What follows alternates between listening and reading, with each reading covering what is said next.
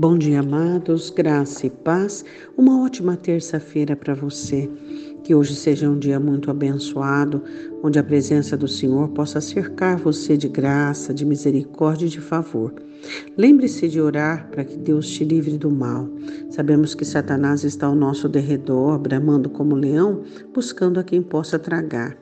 E hoje eu quero falar com você de uma palavra do apóstolo Paulo à igreja de Corintos, né? É muito interessante quando nós falamos sobre a nossa vida e sobre a nossa estabilidade e constância. Você tem percebido uh, como as pessoas hoje são inconstantes, né? Elas se movem e, e se comportam segundo aquilo que sentem, segundo aquilo que o sentimento determina. Então, se elas estiverem alegres ou tristes ou aborrecidas ou estiverem pensando em alguma coisa, é isso que vai determinar o comportamento delas. Nós sabemos que não é assim.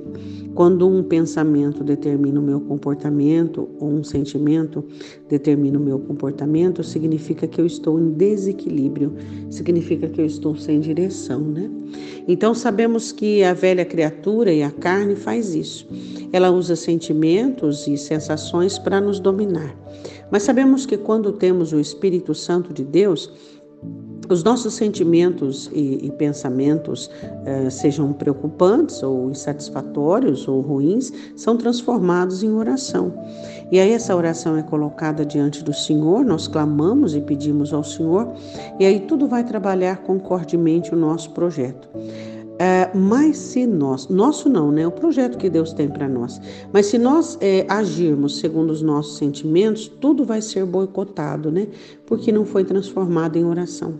Transforme seus sentimentos, seu pensamento em oração. Vamos ver 1 Coríntios, capítulo 15, versículo 58. Portanto, meus amados irmãos, sede firmes e constantes, sempre abundantes na obra do Senhor, sabendo que o vosso trabalho não é vão no Senhor.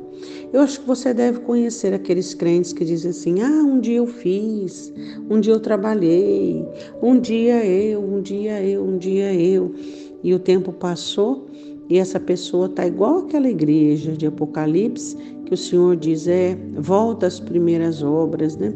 Arrepende-te, volte às primeiras obras. Então é, é uma coisa interessante a oração que alguns de nós fazemos, né? Senhor, que o Senhor possa vir me buscar, eu estando com a mão no arado. Por quê?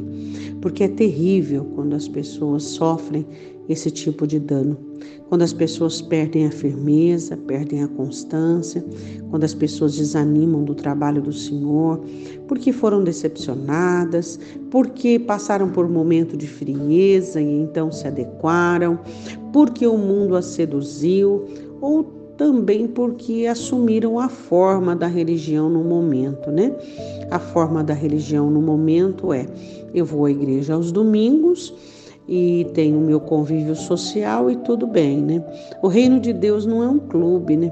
O reino de Deus é feito de pessoas que, que vestem a camisa, muito mais que isso, que põem a mão no arado, muito mais do que isso, que frutificam, muito mais do que isso, que tenham dons. E se nós ficarmos falando aqui, nós vamos falar tudo aquilo e muito mais que o reino de Deus faz em nós. Então, o apóstolo Paulo diz assim que temos que ser firmes e constantes e sempre abundantes na obra do Senhor. E sabemos que o nosso trabalho não é vão. Como que está a abundância do seu trabalho no Senhor? No céu, o que, que você vai fazer no céu? Ou melhor, o que, que você vai receber no céu? Galardão pelo quê? Por ter sido uma boa mãe e um bom pai? por ter sido um bom empregador ou empregado, por ter sido um bom cidadão, isso não é mais que as nossas obrigações, né? Claro que isso é bom aos olhos de Deus, mas nós precisamos entender o que é servir o Senhor, o que é dar a nossa vida, como o salmista Davi, não darei ao Senhor aquilo que não me custe nada. Então, se aquilo que você tem feito ao Senhor é, não tem mais te custado, está na hora de você se apresentar a Ele e dizer: Senhor, purifica as minhas mãos, purifica os meus lábios, porque eu quero te servir. Oremos. Livra-nos, Deus, da frieza, livra-nos do domínio da religião, livra-nos de uma vida sem frutificação.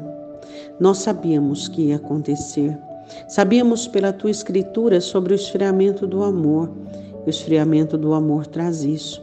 Faz com que as pessoas não se interessem mais pelo teu reino, nem queiram estar tão frequente aos cultos.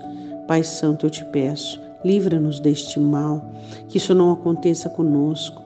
Que isso não aconteça conosco, que nós possamos valorizar tudo que vem do Senhor, que possamos ser firmes, constantes e abundantes cada vez mais.